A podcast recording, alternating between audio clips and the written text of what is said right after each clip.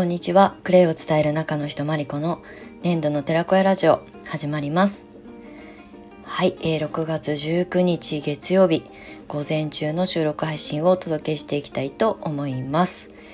はい、ちょっと今日は声が少しガラガラしております。あのあまりねいつも透き通った声ではないのでお聞き苦しいとは思うんですが昨日はねあの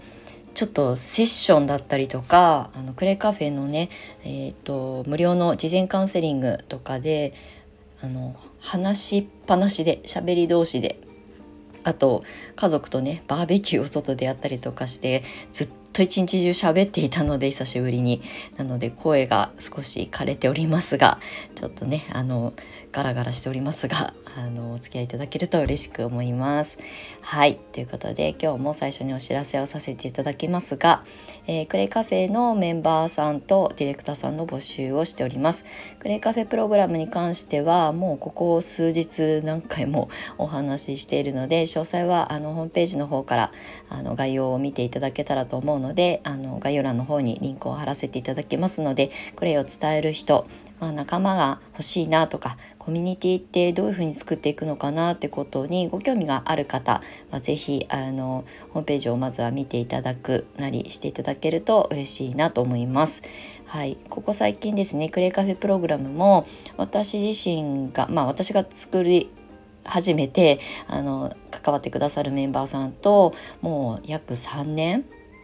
ずっとやり取りをさせていただいてきた中で、まあ、私自身も、えー、新しいステージに進みたいというのとあとそこに関わってくださっているメンバーさんにもね新しい自分の可能性をね探っていただきたいなということもありあのディレクター制度というものを設けてスタートしました。で実際あのもう3年前からねあのジョインしてくれているメンバーさんにまずはお声がけをさせていただいて、えー、まあ、えー、サポート側に回ってみませんか？ということでねディレクターのあのスカウトをして、えーと、今お二人、えー、ディレクターやってみたいっていうことでねこれからスタートする、まあ、準備なんかも裏でサポートさせていただいております。はいということでまああの普通にねクレイカフェのプログラムにご興味を持って、まあ、仲間が欲しいなとかスタートアップの時に何かこうアドバイスが欲しいなっていう方はメンバーさんの方に、えー、ご登録というかねお申し込みいただけたらと思いますのであの詳細はホームページの方からご覧ください。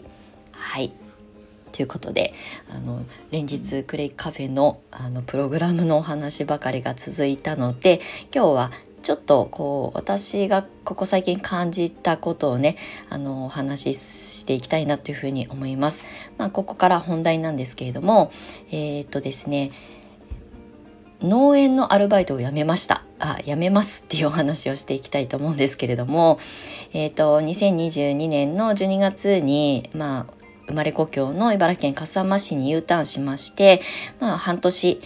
丸々半年経ちます。で、まあ、そのちょっと前からあ、えーと、遡ること今年の3月2023年の3月ぐらいから農園でねアルバイトを始めたんですよ。でこれはあの生活費を稼ぐためというよりも、まあ、ずっとね家で仕事する時間が長いので、うん、誰ともコミュニケーションをあまり取らない家族以外 っていう時間がねすごく長く3ヶ月続いた時にそろそろ外の人とねコミュニケーション取らないといけないなっていうのとあと体もなまるのであの労働というかね肉体を使ってお仕事しようということでまああの U ターンする前からチェックしていた農園さんがね本当にちょうどいいタイミングであのアルバイトの募集をしていたのですぐ申し込みをして採用していただいたんですね。であの実際その、えー、農園で3ヶ月アルバイトをしました。まあでもアルバイトって言っても週に1回とか2回とかあの時々ね仕事私がこう本業っていうか自分の仕事を持っているのであの突然入れないこともあるんですがそれでもよかったら採用していただけると嬉しいですみたいなところから始まったアルバイトだったのでうんなんかこう長くそこにお世話になれるかどうかっていうのも確定確証が持てなかった。やっぱりこう U ターンしてきてまあもうまたゼロからねクレセラピーを伝えるあのことをやらなきゃいけないしでもそれがあの軌道に乗ってきたらもともと自分の仕事に時間を割きたいのでもしかしたら、まあ、3ヶ月とか4ヶ月ぐらいしか続かないかもしれないんですけどっていう前提でスタートしてます。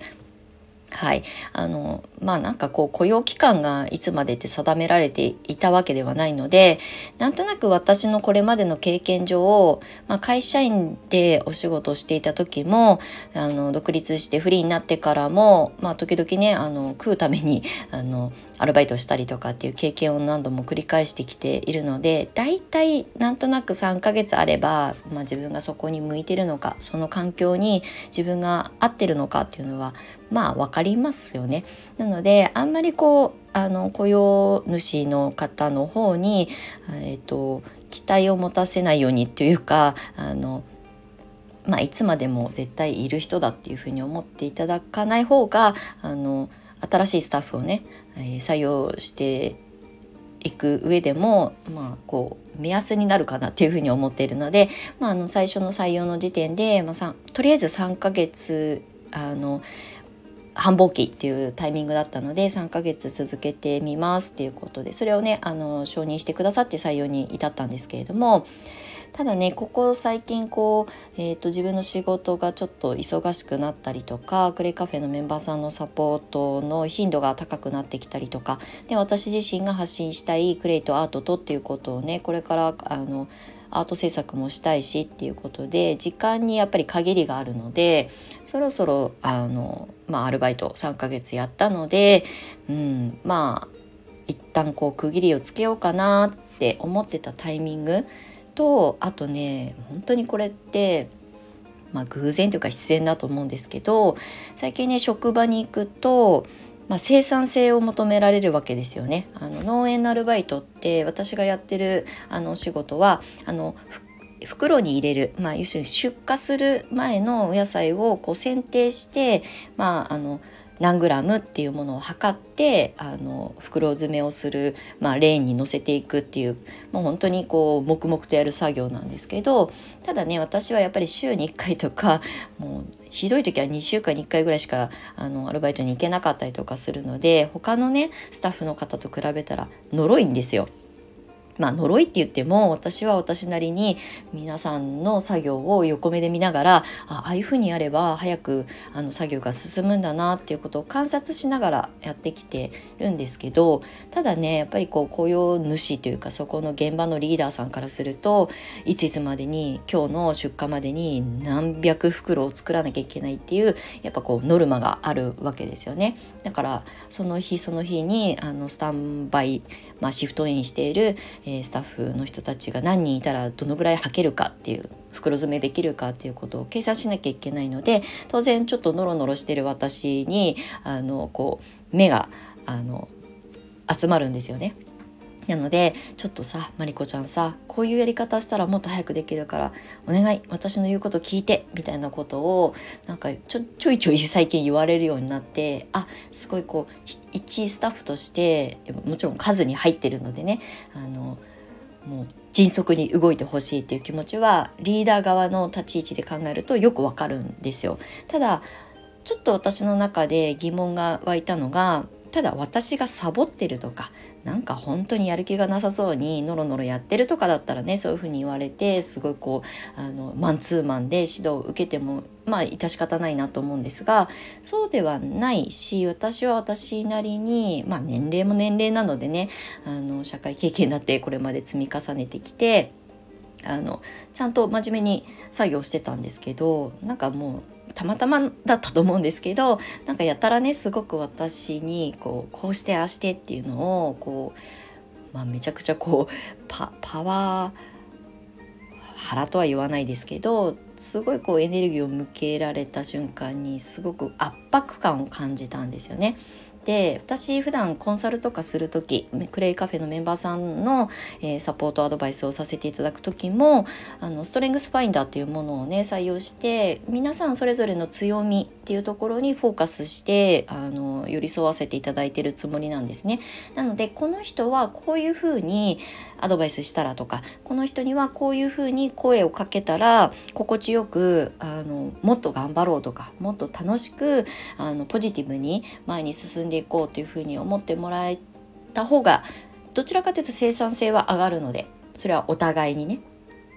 経験だったりとかあと数だったりとかもそうですけどっていうのを意識して普段こうサポート業をしているのでなんかこうやったら絶対あの誰でもうまくいくんだからこのなんかノウハウに乗っかってみたいなことを言われると私が普段提供しているサポートとはまた違う視点になってくるので、まあ、あのレーンに乗せてねやっぱりこう生産性を上げていくっていう上では、まあ、ある程度のあのノウハウをそれを守った上で、まあ、自分らしい自分のペースっていうものを見つけていたいいっていうのは分かってます。それはもう重々ね承知してるし私も会社員で普通にねあの振られた仕事をこなしていくっていうことを経験してきてるので理解してます。ただ私は私なりの考え方を持ってそこにいるし、えー、っとこれは別にそのリーダーさんを否定してるとかじゃなくてやっぱりこうチームを作っていく時に大切なことって何だろうなっていうことを改めて考えるきっかけになりました。そう。なのでまあもともとね3ヶ月長くても4ヶ月ぐらいあの繁忙期本当の繁忙期は夏に来るらしいんですけどその時に私が一こう稼働者と稼働員としてねあのいるってことを前提にスケジュールを組んでしまうとリーダーさんも困ると思うので現場を回す上でね。なので早めに退くことも大切かなと思ったので今回あの、まあ、仕事もちょっとねあの忙しくなってきたっていうことがあのもともとのあのきっかけなんですけど早めにあのお伝えしておこうと思って、ま、そういうタイミングにねなんかそういうこうパワーバランスがあのこう少しこうバランスが崩れたっていう瞬間が生まれたっていうのが、まあ、私にも、えーと、自分の仕事あのクレイを伝える仕事にもう全力を注ぎなさいって言われてるのかなって思ったこととあとチームを作るあのクレイカフェのプログラムをあの今やって3年やり始めて3年経った今もっともっと注力したいと思うことがたくさん増えたのでなんかここのタイミングでそういうことが自分のあの事象として起きたことにフォーカスしてなんでこういうふうに私は今言われてるのかなとかあとチームで何かをこう形を作っていく時ってそのまあ、仕掛けした側の、まあ、リーダー側の人ってどういうふうに目を配ったらいいのかっていうことを肌ですごく感じたんですね。でまあ私自身はあまりこう組織の中でああだこうだこう指示をされてそれをそつなくこなして、ね、平和にあの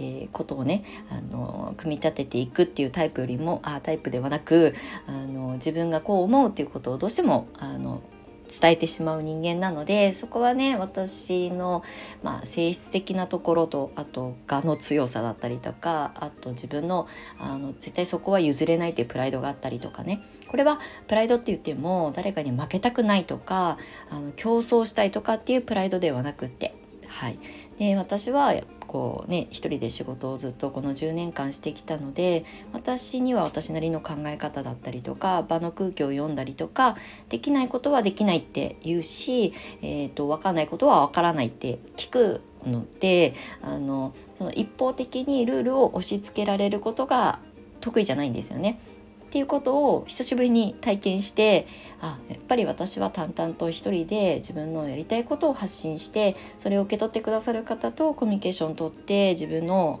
伝えたいことを届けていく。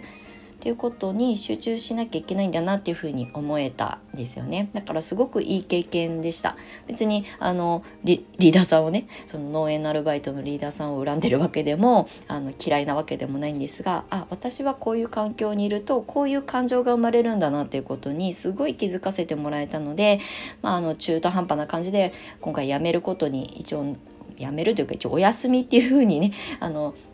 リーダーさんは捉えてくださってるんですけどまあ多分そこに復帰することはないと思います。なのでそういう環境にまあほんの短期間ですけど身を置いたことでやっぱり自分の本質的なところにもう一度立ち戻れたし、まあ、私が何でこうやって一人で仕事をし始めたのかっていう原点に戻れたんですよね。なので与えられた環境というかこう自分から飛び込んだ環境ですけどまあでも環境を作ってくれている人たちがいてそこでね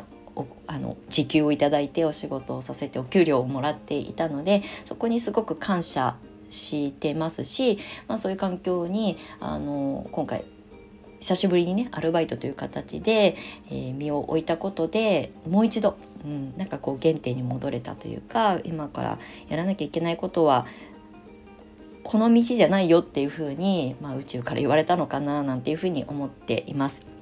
はい、なのでね、まあ、今日はちょっと私のここ最近の近況を織り交ぜて農園のアルバイト辞めましたの話でしたけど、まあ、今ねあの皆さんそれぞれお仕事をされる環境だったり一人で何かをされてる方も含めあのやっぱり自分が居心地のいい場所だったりとか自分のスタンスに合うか合わないかでそれを、まあ、すぐやめるとかやめないとかっていう決断ができないにしても、うん、自分の居場所はどこなのかっていうことをねあのちゃんと自分に素直になって見極めていく、まあ、必要でなければそれを手放していくっていう決断も必要になってくると思います。もう風の時代本当にすごくスピードの速い時代に生きている私たちは、うん、今までのまあ、土の時代って言われていたこうやったら安定だよとかこういうふうに生きていったら、うん、まあこうそつなく生きていけるよとか、うん、人と違うことをやるとあのねあの